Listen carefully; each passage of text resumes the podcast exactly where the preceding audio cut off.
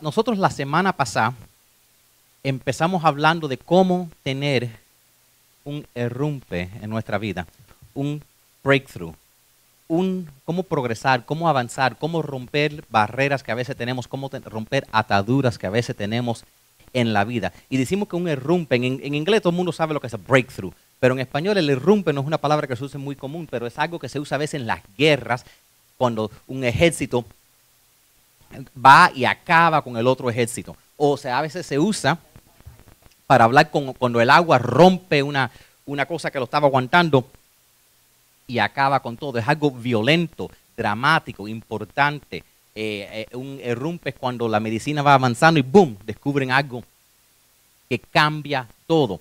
Y nosotros hemos estado aprendiendo del libro de Filipenses de cómo nosotros podemos progresar, avanzar, salir de estanques, eh, bloques que a veces tenemos en la vida, nos quedamos que no podemos avanzar, que las cosas no cambian, como no tenemos lo que estamos buscando en nuestra vida. Y nosotros, el, el verso que hemos estado nosotros estudiando, ¿ok? El verso que estamos estudiando es de Filipenses, es del libro de Filipenses capítulo 4. Y lo que hacemos aquí, todo el mundo debe tener el boletín, todo el mundo debe tener una pluma y vamos a estar llenando espacios. Algunos se los llené porque son un pequeño repaso, los que no estuvieron aquí la semana pasada, les voy a dar primero.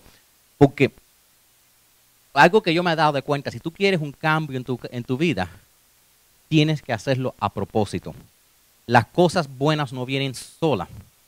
Por ejemplo, yo puedo no atender a mi jardín y estoy bastante seguro, ustedes me corrigen, si el jardín no se va a descomponer, va a salir hierba mala, las, flores se van a morir. Nunca he dejado un jardín y solo se murieron las hierbas malas, solo salieron flores, nunca pasa. Nunca he dejado mi cuarto y cuando he regresado, boom, se ha ido todo el polvo volando, se fue para otro lugar y se quedó limpio. No, al contrario, el polvo vuela para adentro, pero nunca para afuera. Las cosas, que tú quieres algo mejor, tienes que luchar para eso, tienes que, tienes que ponerlo a propósito, tienes que hacerle eso, yo voy. Y una de las maneras que lo hacemos es lo que vamos a estar aprendiendo, se, trata de, de, cómo buscar ese avance, cómo buscar ese, ese progreso en nuestra vida, cómo buscar ese errumpe que nosotros podemos tener. El libro de Filipenses, capítulo 4, versos 6 al 8, lo voy a leer. Dice lo siguiente, no se preocupen por nada. En cambio, oren por todo. Díganle a Dios lo que necesitan y denle gracias por todo lo que Él ha hecho. Así experimentarán la paz de Dios, que sobrepasa todo lo que podemos entender. La paz de Dios cuidará su corazón y su mente mientras que vivan en Cristo Jesús. No sé si saben cuál es la paz que sobrepasa todo entendimiento. Es una paz que, que significa que tú estás en paz cuando realmente no hay razón razonable para eso. Estaba escuchando una, un, un, cuento que me estaba contando esta mañana. Eh, Josie me estaba diciendo que había una situación en su trabajo y que es un, es una, un lugar donde fabrican piezas que, que, van dentro de las personas. Entonces esas piezas tienen que ser perfectas. Cualquier cosita puede afectar la vida de una persona, tiene que ser perfecta. Y había una situación y, y las otras personas estaban tan preocupadas. Y aunque había un problema y había que re resolucionarlo, ella tenía una paz. Porque sabe que al fin, ¿verdad? Dios está en control. Porque sabe que al fin, ¿verdad? Uno en todo lo que está haciendo en la vida está dándole al Señor testimonio de cómo es nuestra fe. Cualquier persona, tenga a Dios o no, puede estar bien cuando las cosas van bien, pero es solo cuando enfrentamos una prueba que se revela qué es lo, hay, qué es lo que hay adentro de esa persona. Es cuando se revela quién es esa persona. Tú puedes tener dos personas. Dos personas tienen un gran conflicto. Una persona dice, voy a apartarme de Dios.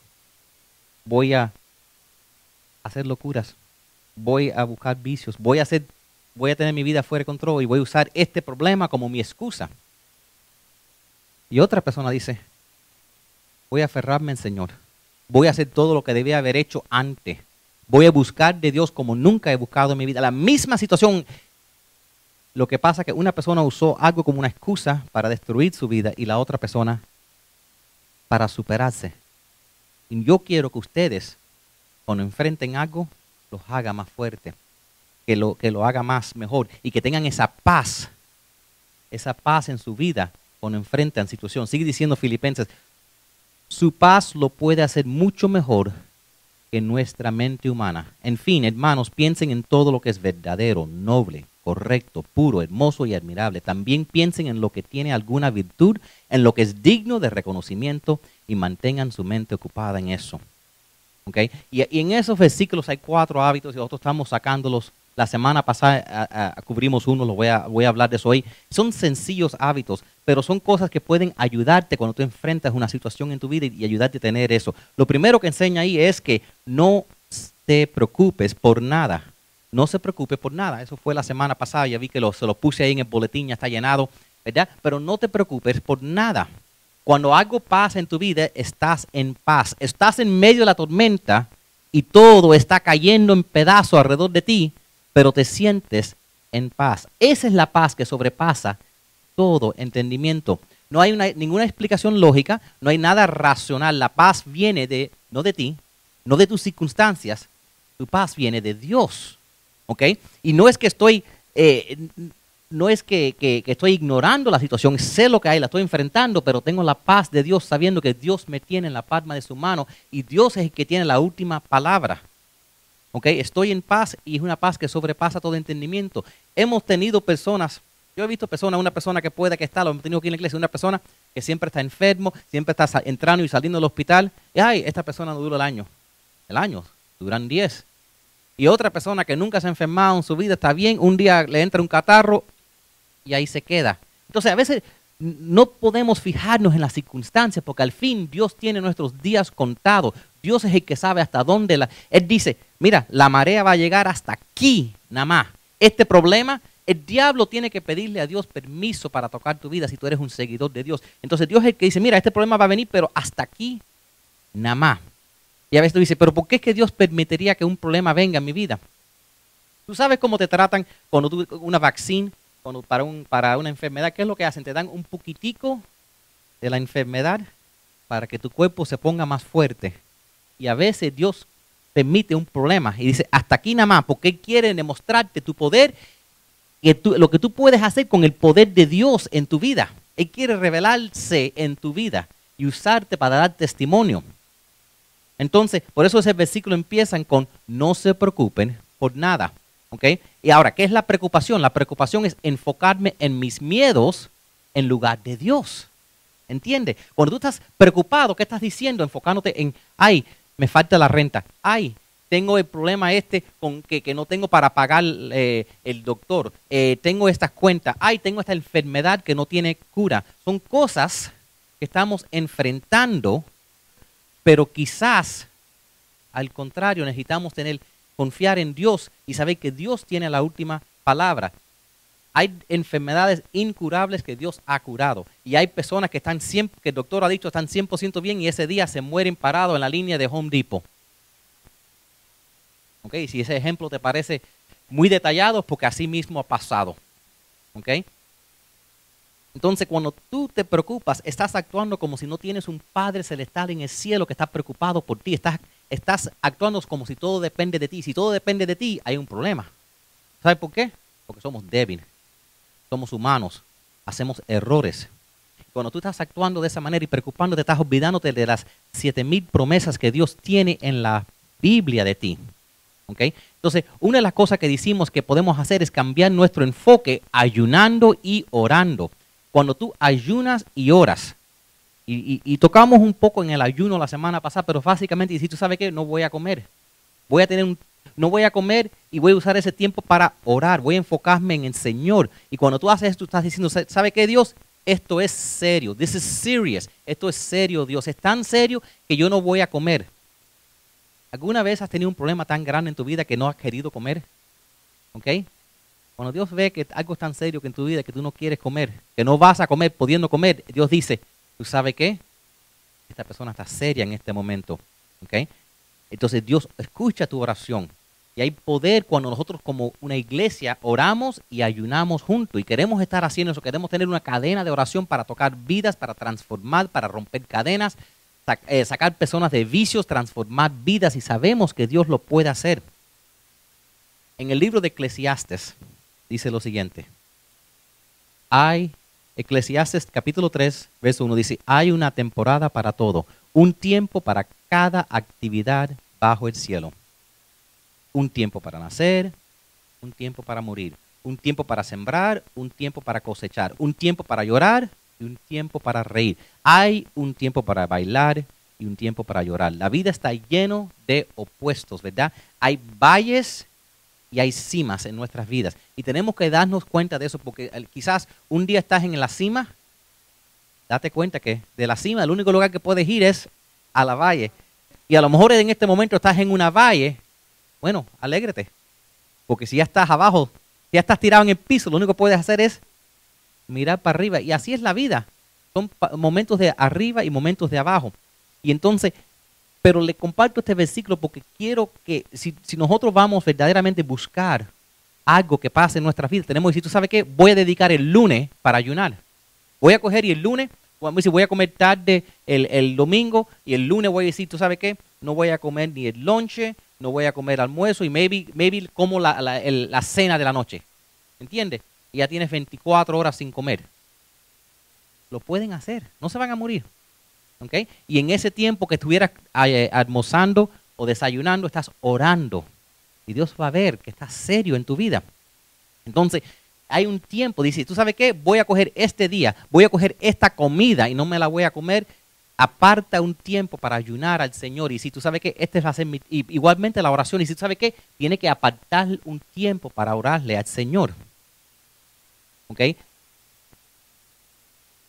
el libro de Joel, capítulo 1, verso 14, dicen, proclamen un tiempo de ayuno, convoquen al pueblo y a una reunión solemne, reúnen a los líderes y a toda la gente del país en el templo del Señor su Dios y allí clamen a Él. Eso es lo que estamos haciendo. Estamos diciendo, ¿sabe qué? Como iglesia, como estamos aquí, como pueblo de Dios, tenemos que decidir, ¿tú sabes qué? Un día a la semana voy a ayunar. Voy a decidir orarle a Dios por lo menos tres veces al día. Voy a orarle al Señor y yo les quiero ayudar para que ustedes le puedan orar. Porque a veces a veces decimos, ¿tú sabes qué? Yo no puedo orar tanto. Si yo oro más de 30 segundos, un minuto, ¿tú sabes qué? Usted puede fácilmente orar 5, 10, 15, hasta media hora. Fácil. Yo les voy a enseñar hoy. Hoy va a ser una prédica diferente. Hoy una prédica práctica. ¿Ok? Lo que yo, cuando yo me pongo a mirar eso, quiero que apunten un espacio ahí. ¿Ok?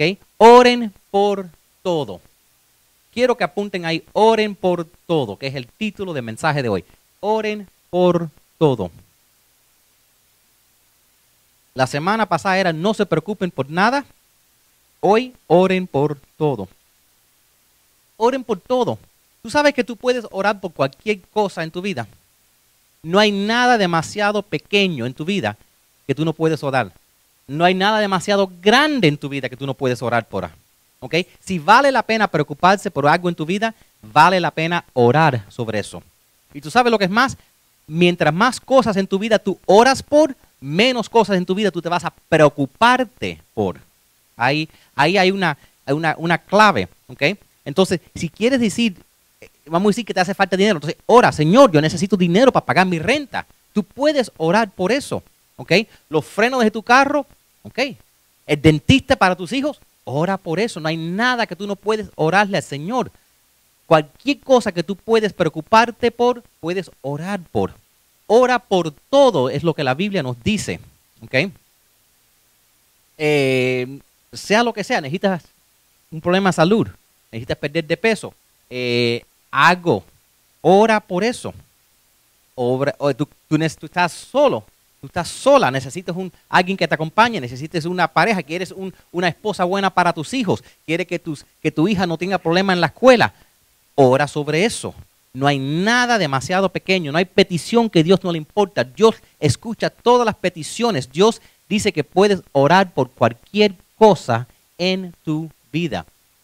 Esto es lo que nos enseña Filipenses 4:6. Cuando lo leímos, ¿verdad? dice, no se preocupen por nada, en cambio, oren por todo. A veces uno lee un versículo y le pasa rapidito, pero si lo para, eh, si, si para y piénsalo. ¿Cuántas veces en nuestra vida dejamos la oración como la última opción. Tenemos un problema de salud. Vamos a ver el doctor. Doctor nos dice algo que no nos gustó. Vamos a ver otro doctor, una segunda opinión. No nos gustó eso. Vamos a ver el remedio casero. Vamos a ver lo que dice Google. Ya cuando no queda remedio, vamos a, vamos a orarle a Dios. A veces así pasa. Demasiado frecuentemente pasa así que siempre tratamos nosotros en nuestras fuerzas de resolver los problemas y no le damos oportunidad a Dios que manifieste su poder en nuestras vidas. Miren el siguiente verso. Primera de Pedro 5:7 dice, "Pongan todas sus preocupaciones y ansiedades en las manos de Dios, porque Él cuida de ustedes." Put all your worries and anxieties in the hands of the Lord because He cares for you. Dios se preocupa por ti. Ahora, ¿qué es lo que dice? Que cualquier carga que tú tengas en tu vida, Dios no quiere que tú las cargues. Dios no quiere que tú cargues tus cargas. ¿Tú sabes lo que Dios quiere? Que tú cojas esos bultos. Yo, yo a veces imagino que los problemas que tenemos en la vida son como bultos. Y los vamos poniendo en la espalda. Y los ponemos otros. Ahí tengo que pagar la renta. Ah, no sé cómo lo voy a pagar porque tengo que trabajar overtime y no hay overtime en el trabajo. Eh, tengo esta muela que tengo que sacármela, pero no tengo dinero para, para sacarla, pero maybe puedo aguantar el dolor un poco más. Es otro bulto, ¿verdad? Y entonces después, ay, es que estoy tan solo y, y entonces como estoy solo hago malas decisiones y estoy con personas que no debo estar. Otro bulto. Y vamos acumulando bultos en nuestra espalda y cargando esas cosas. Y lo que ese verso nos dice es, toma esos bultos pesados y tú puedes ver a alguien caminando con esos bultos. ¿Sabes por qué? Porque igual que si tú lo tuvieras, están así.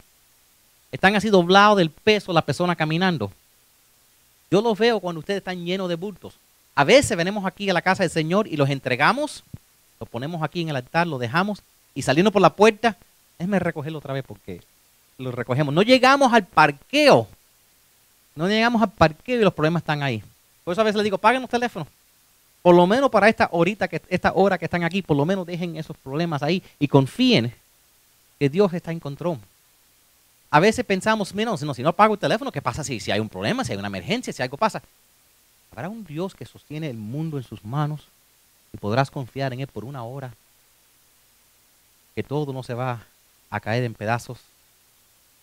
Pensamos que si, no, si estamos solo una hora sin estar conectado con el Señor, ¿verdad? que de verdad que Dios no va a hacer lo que dice que hace. Y Dios dice que se preocupa por nosotros. ¿Ok? Por eso que andamos bajo estrés. Por eso que siempre estamos cargando nuestras preocupaciones. Felizmente las cargamos, son mías y son mejores que las tuyas.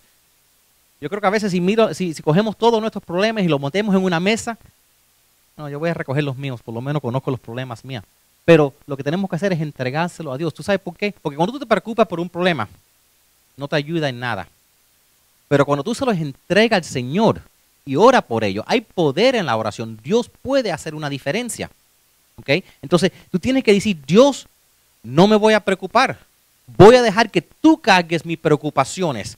Y yo solo voy a hablar contigo acerca de ellas. Y no le voy a decir a Dios qué grandes son mis problemas, le voy a decir a mis problemas qué grande es mi Dios. ¿Ok? Y en el día de hoy yo les voy a enseñar una manera fácil de orar usando tus manos. Y si aprenden lo que les voy a enseñar en el día de hoy, van a poder orar fácilmente cinco minutos. Fácil, sin tratar. Van a poder, muchos van a orar 10, 15 minutos a la vez. Y si lo hacen tres veces al día, ya tenemos ahí media hora de orar. Y eso sería un gran paso para muchas personas aquí. Imagínese si tú estuvieras orando media hora todos los días en conversación con el Señor. ¿Okay? Salmos 88, 9 dice lo siguiente. Señor, oro a ti todos los días y así a ti levanto mis manos. ¿Ok? Les voy a enseñar cómo orar. Tomen, bajen sus lápices un segundito, pongan su papelito ahí, déjalo un segundito. Quiero que todo, quiero que todo el mundo me mire un segundito. Ok. Ayúdame. ¿Cómo con, eh, este versículo habla que todos levanto mis manos hacia Dios en oración? Ok. ¿Cuáles son las diferentes maneras que uno ora al Señor? Ayúdenme. Arrodillado, ¿ok? ¿Cómo tienen las manos? Así, ¿ok? O así, ¿ok? O así. Quiero que tomen sus manos, ¿verdad? Y quiero que la pongan así. Esa es la clásica, ¿verdad? Que ven en la foto. Hay una foto bien famosa que se llama Praying Hands, o mandos orando. Y es así. Actually, no sé si saben la historia de la famosa foto esa. Eran dos hermanos que tra eran dos hermanos que querían estudiar.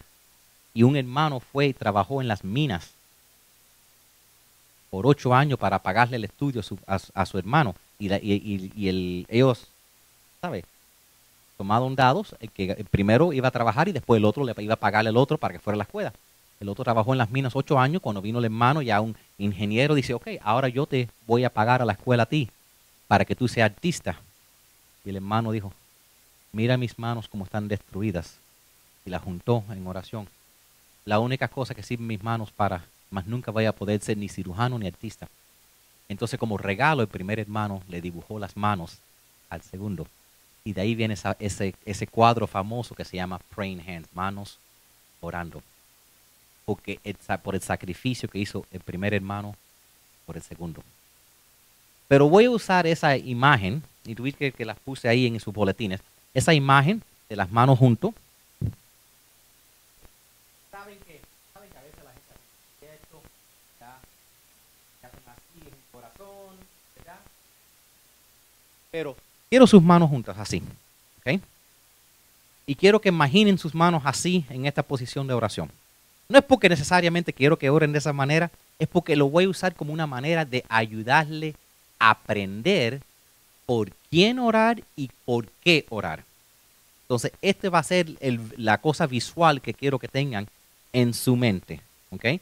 Como si tienen sus manos delante de ustedes en una posición clásica de oración, ¿ok? Entonces, ahí pueden tomar sus, sus, am, sus lápices y nosotros, si, si tienen su- sus manos así, ¿verdad? En esta posición, ¿verdad? Ven que lo más cerca que tienen a su corazón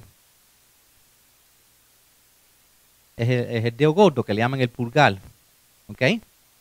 Entonces, pueden levantar sus lápices otra vez, ¿ok? ¿Ok? Ya pueden separar las manos, ¿ok? Pero ya tienen ese, ese dedo gordo, ese dedo pulgar, ¿ok? En la mano, ¿verdad? En, eh, la mano izquierda, empezando con esa mano, con la mano izquierda, es el que está más cerca del corazón, ¿verdad?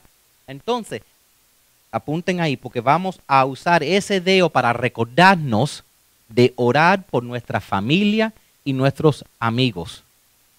¿Ok? Apunten ahí, dedo pulgar, mano izquierda, oren por su familia y por sus amigos. Son las quien amamos, ¿verdad? Son las personas quien más amamos, nuestra familia, nuestras amistades, ¿ok? Y entonces recuerda eso cuando, cuando tú vas a orar, dices, ok, este primer dedo son las personas cercanas a mi corazón. Oras por tu familia, oras por tus amigos. Representa las personas que, cuando, que más te importan a ti en la vida. Las personas cerca de tu corazón. ¿ok? Esas son personas que verdaderamente si algo pasara, tú corrieras a su lado. Entonces vas a usar ese dedo para recordarte como es cerca del corazón para orar por ellos. ¿Ok? ¿Está bien? Dame un amén para que sepa que están. Ok. Ahora, próximo dedo, ¿ok? Es el índice, ¿verdad? Próximo dedo es el índice, mano izquierda. Apunten ahí. Ese dedo es para orar para nuestros líderes y maestros. Déjame explicarte por qué. ¿Ok? Porque ese es el dedo que se usa para apuntar. Apuntar el camino, ¿verdad? Ese es el dedo que se usa para apuntar el camino. My gain might be too high because I hear distortion. Pero Not necessarily the volume, but just the gain. Pero ese es el dedo que se usa para apuntar el camino. ¿Y qué es lo que hacen los líderes en tu vida? ¿Qué es lo que hacen los mentores, los maestros, personas que tú respetas? A- los, los muchachos jóvenes tienen maestros, pero aún los adultos tenemos figuras en nuestras vidas que, que respetamos, personas que nos guían. Y entonces estas personas señalan el camino. Por eso es que este dedo ayuda a señalar el camino. Y Dios dice que debemos orar por nuestros maestros, por nuestros líderes, por nuestros guías, por nuestros mentores. Debemos orar para que Dios traiga personas en nuestras vidas que nos guíen y nos apunten el camino. Ahora, este dedo no solo puede hacer esto, pero ¿qué más puede hacer este dedo?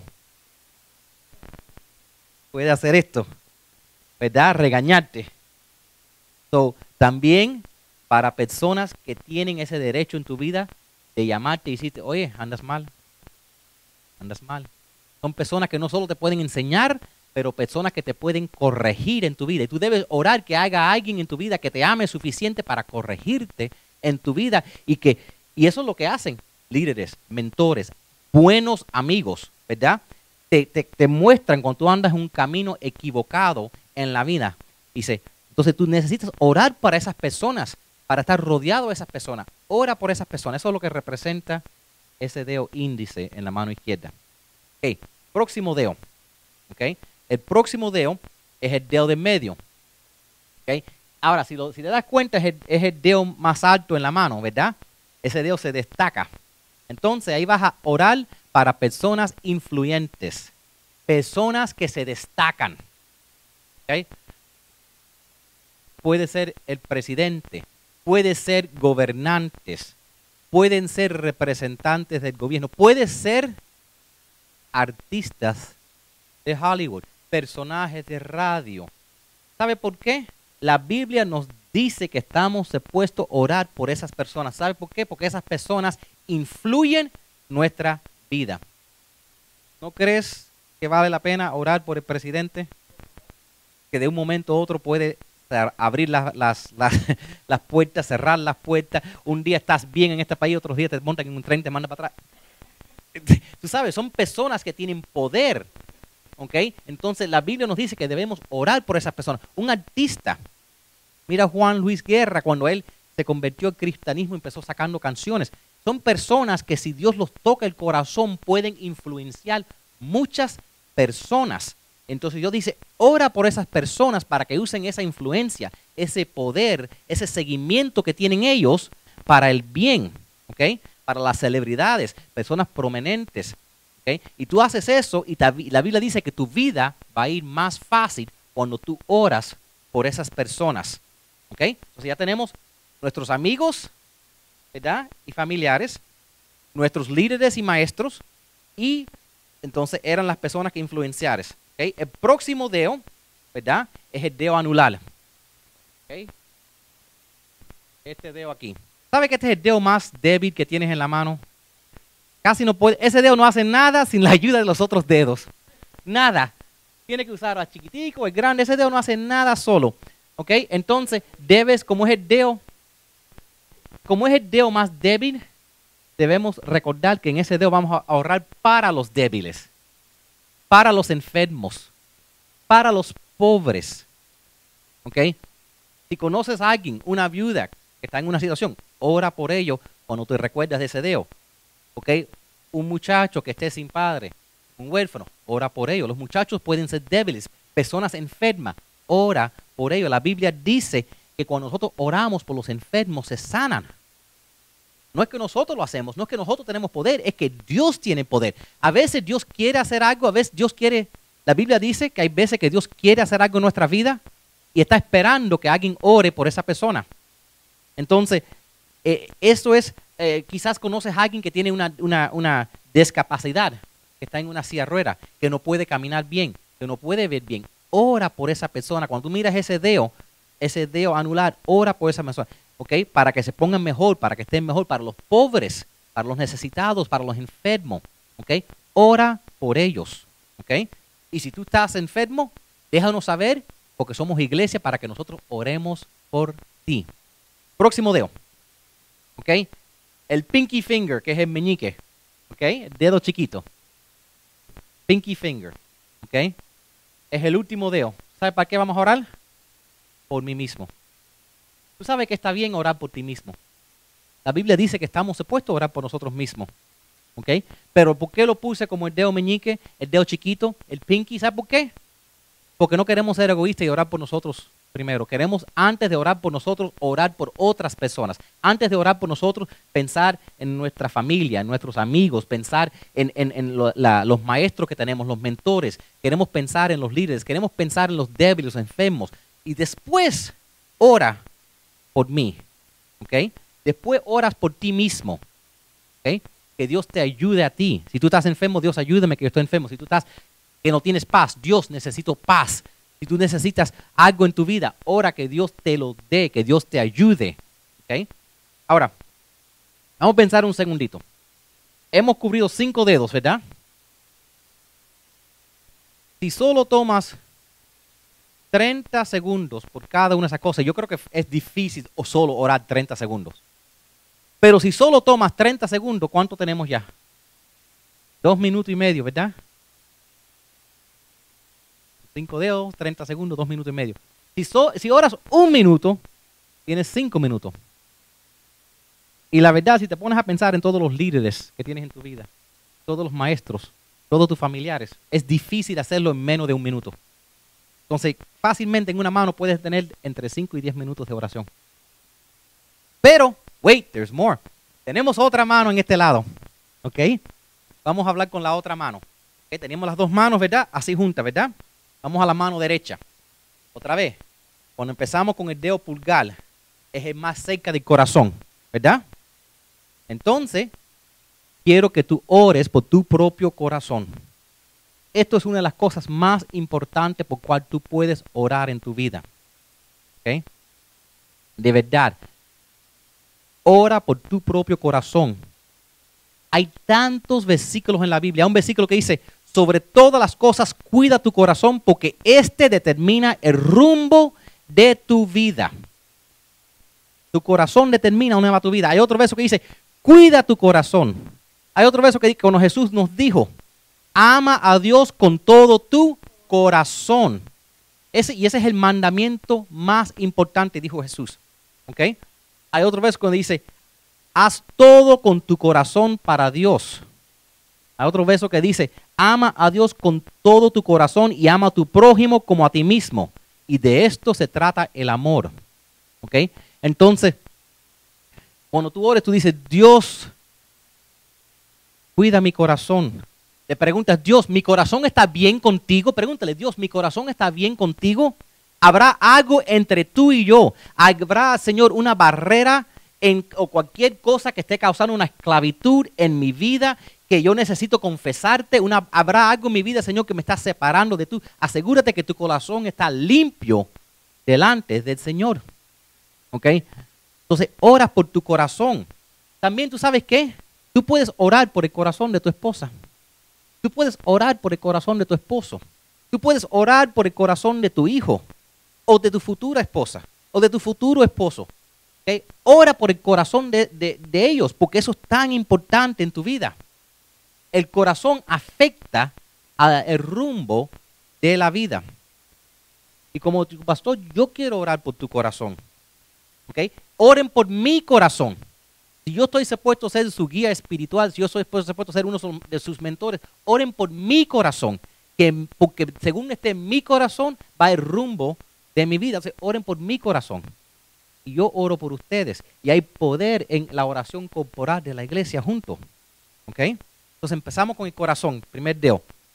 Próximo dedo, ¿verdad?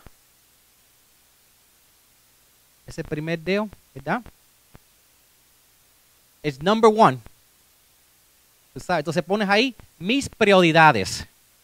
¿Qué debe ser número uno en tu vida? Entonces vas a recordar como ese dedo va a ser número uno. Te vas a decir, ¿qué debe ser número uno en mi vida? Tú sabes, si tú quieres conocer el diablo, la gente se ríe, ¿cómo quien quiere conocer el diablo? Yo te puedo decir cómo conocer el diablo. Yo te puedo decir cómo enfrentarte con él cara a cara. ¿Tú sabes lo único que tienes que hacer? Dejar tu agenda vacía. No tienes que buscar el diablo. Deja tu agenda vacía. No tengas nada que hacer en todo el día. Dale un ratico. Y tú vas a ver que él solo se te aparece en tu vida. Te vuelves por eso que tanta gente, quizás a veces después que se jubilan, que se retiran, destruyen su vida. porque ahora no tienen nada que hacer. Antes tenían cosas que hacer. Tú empiezas un negocio, ahora tú eres tu propio jefe, ¿verdad? Y si no tienen una agenda y te sientas en la oficina digo, hmm, ¿qué hago? Dale dos o tres días, el diablo se te aparece y dice, bueno, no tiene que hacer nada, vamos a tomar, vamos a hacer este vicio, vamos a hacer esta locura. Tú tienes que orar por tu agenda. Estamos a la mitad del año, ¿verdad? Un poquitico más de la mitad. ¿Cuántas veces hemos llegado a diciembre 31 y estamos felices? ¡Eh! Tenemos, este año voy a perder de peso, voy a estudiar esto, voy a cambiar mi carrera, voy a sacar este licenciado.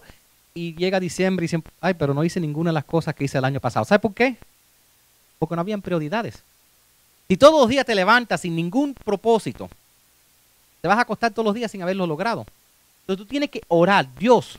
Vamos a decir tú vas a entrar, vas a, hablar con tu hijo, vas a hablar con, tu, con, alguien y decir, Señor, ¿qué es lo que tú quieres que sea prioridad número uno? Dice, Dios, yo quiero que tú bendigas mis actividades, mi calendario, mi reloj. ¿Cómo es que tú quieres que yo maneje mi día? ¿Qué es lo que tú quieres que sea la prioridad en mi día? Entonces tú dices, ah, bueno, Dios, claro, pero ¿cómo? ¿Cómo? ¿Alguna vez has ido a hablar con alguien y hablas con ellos y a lo mejor ibas a hablar con ellos para decirle algo importante y acabaron de hablar y se fueron y no dijiste lo que le ibas a decir? ¿Sabes por qué? Lo dejaste por último, aunque era tu prioridad. Tú debes estar cada vez que vas a hacer algo y decir, Dios, ¿qué es lo que tú quieres que haga primero? ¿Qué es lo que tú quieres que ponga como una prioridad? Si no lo pones como una prioridad, no va a pasar. Honestamente. Tienes que decidirlo. Yo me por ejemplo, los que me conocen un ratico saben que han perdido, yo he perdido bastante peso. Y quieren saber exactamente, ha sido 111 libras que yo he perdido. ¿Ok? Y si, y sí, exactamente lo ha mantenido. Algunos están pensando, ¿tendrá la carne hasta los pantalones? Eso es otra, eso es algo personal, no me pregunten eso. Pero, ¿tú sabes lo que hago yo? ¿Tú crees que yo me parezco en el trabajo a ver lo que hay para comer y ver lo que voy a... En el trabajo todos los días traen donas, pasteles. No, yo me levanto temprano y, y cocino mi comida. Yo la traigo. Para que si alguien dice, ay, mira, ahí hay pizza. Digo, sorry, traje mi propio lonche. Tú tienes que, a propósito, entonces, por eso leímos esos versos, que hay, que ver un tiempo para todo. ¿Tú quieres leer tu Biblia? Bueno, ponla en tu teléfono para que la tengas contigo. Llévala contigo, porque quizás la tengas en el teléfono y nunca la chequees porque está al lado de Facebook, pero Facebook te da alerts y la Biblia no, ¿verdad? Pero coge una Biblia física, llévala contigo para que te recuerde. Y dice, ¿tú sabes qué? El lonche mío es entre las once y media y las dos y media voy a tomar entre las 11 y 35 y las 11 y 40, cinco minutos y leer mi Biblia. Aparte un tiempo. Tú tienes que decir, Dios, mis hora, decir, Dios, yo quiero hoy hacer esto. Bendice mi agenda. Eso es lo que significa ese dedito. Amén. ¿Ok? Cada vez que te levantas en la mañana, Dios, ¿qué quieres que hoy haga primero? ¿Qué son las primeras cosas que tú quieres que yo haga? ¿Ok? A lo mejor tu lista de cosas para el día son 40, 50 cosas, pero a lo mejor muchas de esas cosas no tienen valor como una o dos de ellas, ¿verdad? Dice Dios, ayúdame para estas cosas, para que si no haga más nada. La Biblia dice, buscar primero el reino de Dios y todas las demás cosas serán añadidas. Entonces pon eso en tus prioridades. Pon Dios primero. Hay un dicho mexicano, primeramente Dios. Próximo dedo. ¿Ok? Es el dedo más alto, ¿verdad? Es el dedo más alto que a veces se usa para saludar a la gente de una manera no muy positiva. Es el dedo más alto. Entonces, si, en la mano, si con la mano izquierda oramos para personas que tienen influencia, en la mano derecha ora para que Dios te dé a ti influencia. Tú sabes que cada uno de nosotros tenemos personas que nos miran, Tú sabes que nosotros todos tenemos un testimonio. Tú sabes, hay una religión que se llama los testigos de Jehová, pero nosotros estamos supuestos a ser los testigos de Jehová, los testigos de Jesús. Los testigos, nosotros estamos supuestos a dar testimonio. Entonces debemos orar para que yo tenga influencia sobre personas, para que mi ejemplo toque otras personas. ¿Ok? Para que cada día yo pueda actuar en tal manera. ¿Tú sabes lo que más afecta a la gente? ¿Cómo es que tú reaccionas? Y esto también a tus hijos. Padres, si hay una cosa que tus hijos están mirando o abuelos, cómo es que tú reaccionas cuando las cosas no te salen bien. Eso le enseñas a tus hijos. Cuando tú ves un, un niño que está así patateando, es porque hay un padre que patatea. Bueno, las mujeres patatean así, los hombres gritan. Los hombres gritamos. Cada, cada, género lo hace de su manera. Los hombres dicen, "Ah", y la mujer dice, "Ah". lo hacen cada persona de su manera. Pero entonces el niño aprende. ¿Y tú sabes qué? Las personas a tu alrededor están viendo tú también y dicen, ah, mira, qué fe. Yo puedo actuar mejor que eso y ni creo en Dios. ¿Dónde está ese Dios sobrenatural que ellos hablan de? Una cosita tan pequeña y se ponen bravos. Una cosita tan pequeña y pierden la fe. ¿Dónde está su Dios? Entonces tú tomas ese dedo para recordarte, a orar por tu influencia y recordarte, Dios, que yo dé buen testimonio. Y tú sabes qué, Dios, ayúdame para expandir mi responsabilidad y para que yo pueda influenciar más personas, tocar más personas, para que cuando yo comparte la palabra de Dios, para cuando yo dé un buen consejo, para que yo pueda ser un mentor para alguien, porque si nosotros, aunque si nuestra vida ha sido un, desastre, por lo menos le podemos decir a alguien, no hagas esto. por lo menos compartir, mira, no repitas los errores míos. Todos podemos compartir algo en la vida. ¿ok? Entonces estás orando para tu influencia, estás orando, orando, para que Dios te ayude a ser un ejemplo para otras personas, ¿ok? Entonces, oras por tu corazón, oras para, oras para que tus prioridades y oras para que Dios te ayude con tu influencia. Ahora, próximo dedo, ¿cuál es? El anular, que es el dedo de, que, que donde se ponen los anillos, ¿verdad? Entonces, vamos a usar este dedo donde se pone el anillo para orar por tus relaciones. Un sistema aquí para ayudarle a recordar aquí. Orar para tus relaciones. Todas las relaciones. ¿Cómo es la relación si está viva con tu mamá? ¿Cómo es tu relación con tu papá? ¿Cómo es tu relación si están vivos con tus abuelos? ¿Cómo es tu relación con tus hijos, tus hijas? ¿Cómo es tu relación con tus vecinos? Los míos yo los saludo, llevo 20 años y a veces los saludo. Cada vez en cuando veo a los hijos, ay, mira, ya tienen, los hijos tienen hijos. Uno a veces puede tener personas alrededor de nosotros y no está desarrollando esas relaciones. ¿Cómo está tu relación con tus hermanos, con tus hermanas? ¿Cómo están tus relaciones con primos, con, con personas en tu vida? ¿Cómo está tu relación romántica? ¿Cómo está tu matrimonio? Todo eso son cosas súper importantes. ¿ok? ¿Cuántas veces han conocido un hombre que la vida le va bien y se, y se junta con una mujer y destruye su vida? O el contrario, una muchacha que andaba, que estaba calladita, tranquila, estudiando y se, y se mezcló con un muchacho y, y, ahí acabó su vida. ¿Ok?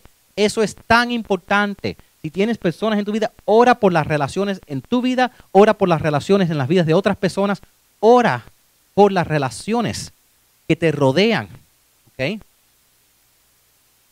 Porque eso es muchas veces la relación en tu vida, es el primer ministerio en tu vida. Entonces, ora por esas relaciones. Un dedo más nos queda. El meñique. El dedo chiquito. Y aquí, que es el último dedo que nos queda, podemos orar por bendiciones materiales. It's okay. Tú puedes orar que Dios te bendigas. Tú puedes orar por bendiciones materiales. ¿Ok? Tú, puedes orar que Dios no solo ayude a otra persona, tú puedes orar, Dios, yo no solo necesito que tú me sanes esta enfermedad, pero tú sabes qué, yo quisiera tener una mejor vida, una mejor vida. Señor, yo vine a este, a este país buscando una mejor vida para mí y para mis hijos, Señor. Señor, tú puedes pedirle, Dios, yo quiero bendiciones materiales. La Biblia dice, no tienes porque no pides. Ahora, ¿por qué lo dejé por último? Porque si se trata de, no, mira, porque si tú pones a ti primero, quizás después no dejas todo lo demás. Pero si Dios ve que tú estás orando por todas estas otras personas y todas estas otras cosas y tú te dejas a ti como último, Dios dice, wow, esta persona no es egoísta. Yo quiero que ellos tengan una mejor vida. Lo que son padres, los padres queremos que nuestros hijos tengan una mejor vida. Dios no prometió que todo el mundo va a ser millonario. Dios no prometió que todo el mundo va a tener un Rolls Royce, un Mercedes. De eso no se trata. Pero Dios tampoco quiere que sus hijos mendiguen. Dios tampoco quiere que sus hijos pasen hambre. Dios, entonces tú puedes orar, Dios, yo quiero una mejor vida, yo quiero superarme, yo quiero avanzar, ¿ok? no es que Dios, Jesús no dijo que todo el mundo va a tener gloriosas riquezas, ¿ok? Pero la Biblia dice que todas tus necesidades por medio de Jesús serán, serán cumplidas, ¿ok? Dios no quiere que a ti te falte nada, ¿ok? Tú puedes orar que asegurar que tienes un techo, que no te falte para la comida, que tengas un carro, que tengas ropa, que todas las cosas estén bien, que tengas el derecho de tener cosas mejores en tu vida. ¿ok? Está bien orar por cosas materiales en tu vida. Si eres un empresario y solo oras por tu negocio y tu éxito y muchísimo dinero, estás perdiendo el resto de todo lo que hemos cubierto hoy. Pero si has orado por todas esas cosas, ora por ti también. ¿Tú sabes por qué? Porque si tú eres una persona que amas a Dios, si tú eres una persona verdaderamente que eres generosa, Dios te quiere bendecir a ti para que tú puedas ser una bendición en las vidas de otras personas. Hay personas que han sido bendecidos por Dios y han usado ese dinero para hacer una bendición en la vida de otras personas. Repasito, guarden la hojita, vamos a ver si se recuerdan. Vamos a ver si se recuerdan, escondan la hojita. Porque, mira, si oran 30 segundos por cada una de estas cosas, tienen un solo amigo, un solo mentor, 30 segundos por 10 dedos es cuánto? 5 minutos. 5 minutos y si oran tres veces al día, 15 minutos, ¿verdad? Qué fácil es orar 15 minutos. Yo creo que no puedes orar por estas cosas por menos de 2 minutos. Y si son 2 minutos, ¿verdad? Orar por todo son 20 minutos. 20 minutos por 3 es orando una hora al día. Fácil fácil y lo haces todos los días. ¿Tú crees que tu vida cambiaría si tuvieras oraras una hora al día al Señor? Ok, no mirando la hojita, ok. Este dedo en esta mano, ok, aquí, mano izquierda, pulgar, ¿qué representa? Familia y amigos, excelente, ok. Este dedo, el dedo índice. Líderes, maestros, personas que apuntan el camino y personas que te regañan, ok este dedo. Personas de influencia, exacto. Presidentes, actrices, celebrities, personas que están, que pueden influenciar a otras personas, ¿ok? El anular, más dedo más débil. ¿Para, para quién oro? Los pobres, los, enfermos, los débiles, exacto. Ok, el chiquitico, el meñique. Ah, por uno mismo, exactamente. Oramos por uno mismo porque es el último. Ok, otra mano, mano derecha. ¿Ok? ¿Ok? El dedo, ok, manos así en oración. ¿Ok? El pulgar. más, cerca del corazón. ¿Para qué oramos? Por mi propio corazón, exacto. Oramos por nuestro propio corazón y el corazón de las personas en que amamos más, ¿verdad? Ok. El, el, el índice, el que apunta, el que dice número uno, ¿para qué oramos? para las prioridades. ¿Qué ponemos primero en nuestra vida? Perfecto. Okay, el dedo de medio más alto, el que se destaca más alto. ¿Para qué oramos? Mi influencia. Oramos para que Dios me dé a mí mejor testimonio y mi influencia. ¿Ok? El dedo del anillo. Relaciones. Oramos para las relaciones en nuestras vidas. ¿Ok? Y el meñique. Bendiciones materiales para yo mismo. ¿Ok? Qué fácil. Fácil. Fácil orar mucho. ¿Tú no crees que si tú pudieras orar un poquitico todos los días, así, que eso va a, que Dios te va a empezar a usar como un instrumento para hacer una bendición en la vida de otras personas y de ti? ¿Tú no crees que si esta iglesia, todos nos ponemos, los que estamos aquí, los que faltan, si todos nos ponemos a orar por esos diez dedos, ¿Tú no crees que, eh, juntos y ayunando, verdad? ¿No crees que van a caer bendiciones, que, van, que la gente va a decir, wow, ¿qué ha pasado en Homestead? Esta iglesia está transformando vidas. ¿Cómo lo hicieron? ¿Qué está pasando ahí? ¿No creen? ¿Tú crees que Dios está limitado por estas cuatro paredes? Dios nos puede poner mañana en un edificio grande con un shelter, con que pueda ayudar personas desamparadas. Nosotros podemos hacer grandes cosas ayudar muchachos, tenemos programa para jóvenes, podemos hacerlo todo, pero tenemos que estar orando y ayunando para que Dios toque. Ahora, yo quiero que hagan esto por los próximos 30 días. Actually, quiero que lo hagan por más de 30, pero quiero que empiecen por 30. Yo quiero que oren por estas 10 cosas por el resto de tu vida, pero sé que se demora por lo menos 3 a 4 semanas para que algo se convierta en un hábito. Entonces sé que si tú no oras por los próximos 3 o 4, vamos a decir 30 días, si por los próximos 30 días no oras por esas 10 cosas, nunca lo vas a hacer por el resto de tu vida. Entonces les quiero dar el desafío que si pueden por los próximos 30 días, tres veces al día, orar por estas, por estas 10 cosas y tomar un día a la semana durante este próximo mes para ayunar. Si no pueden hacerlo el día entero, empiecen por lo menos con una comida y después traten con dos. Vas a ver que lo vas a poder hacer. Ten fe en el Señor. Ten fe. Este va a ser un hábito que va a cambiar tu vida. Último versículo que les voy a compartir, Mateo capítulo 6, verso 6 dice, Jesús dijo, pero tú cuando ores, apártate a solas, cierra la puerta detrás de ti y ora a tu Padre en privado. Porque vas a tener una conversación con Dios y es de espíritu a espíritu. Okay, en, en otras palabras, okay, en otras palabras, no harás, no lo harás delante de otras personas para presumirte. En otras palabras, no vas a ir a Starbucks y en voz alta decir, ¡ay, santísimo Dios! ¿Ok? No, es espíritu a espíritu con tu Dios. ¿Ok? No estás buscando que la gente diga, wow, qué orador increíble tengo nosotros. Wow, qué santo. Mírenlo. Wow, mira lo que dice. No, es tú con Dios. Puedes estar a sola, entonces cierra tus ojos y cuando comas, porque yo sé que comen tres veces al día, entonces por lo menos tres veces al día cuando coman, cierran los ojos aunque estén en público y oren a Dios. Y maybe vas a demorarse un poquitico más porque tienen 10 cositas para orar, pero van a orar tres veces al día antes de comer. Porque si lo hacen después se van a, van a acostar a dormir. Hazlo tres veces al día, no para dormir porque te van a quedar dormidos. Hazlo cuando te levantas si quieres, pero hazlo tres veces al día por los próximos 30 días. Dice, y la Biblia dice, entonces tu Padre, quien todo lo ve, te recompensará.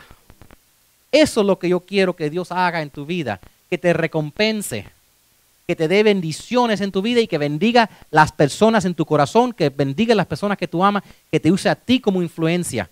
¿Ok? Vamos a nosotros seguir la semana que viene con el Filipenses. La semana que viene, la próxima cosa, ¿ok?